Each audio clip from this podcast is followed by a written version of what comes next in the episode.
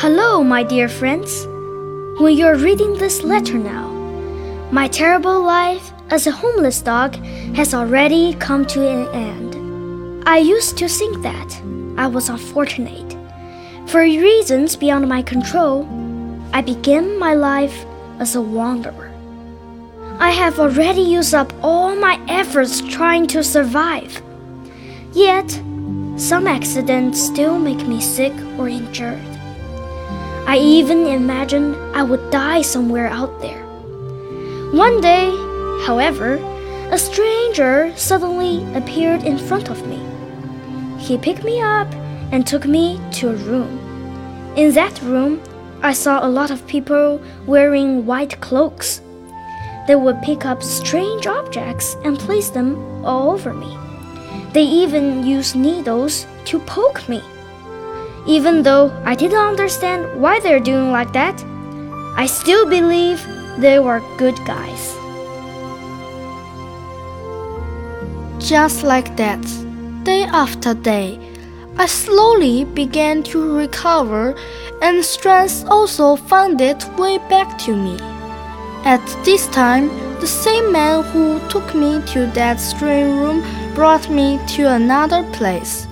We rode in the car for a very long time before arriving at a rural looking place. There were lots of little companions living in a campsite. They were pretty nice to me, since they loved to sniff me and share their food and water with me.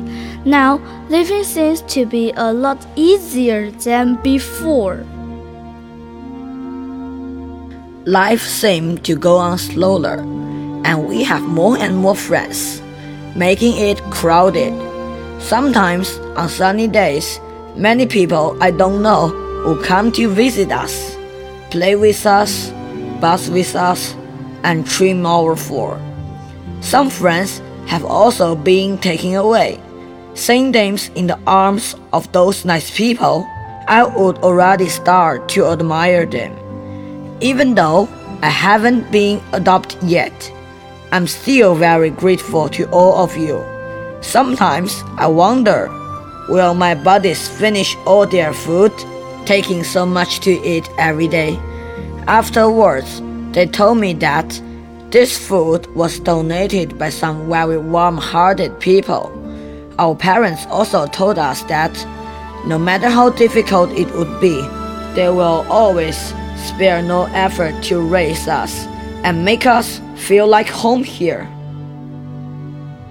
Nowadays, I lead a very happy and leisurely life. Even though I don't have the freedom like I had before, I feel safe and am no longer in hungry.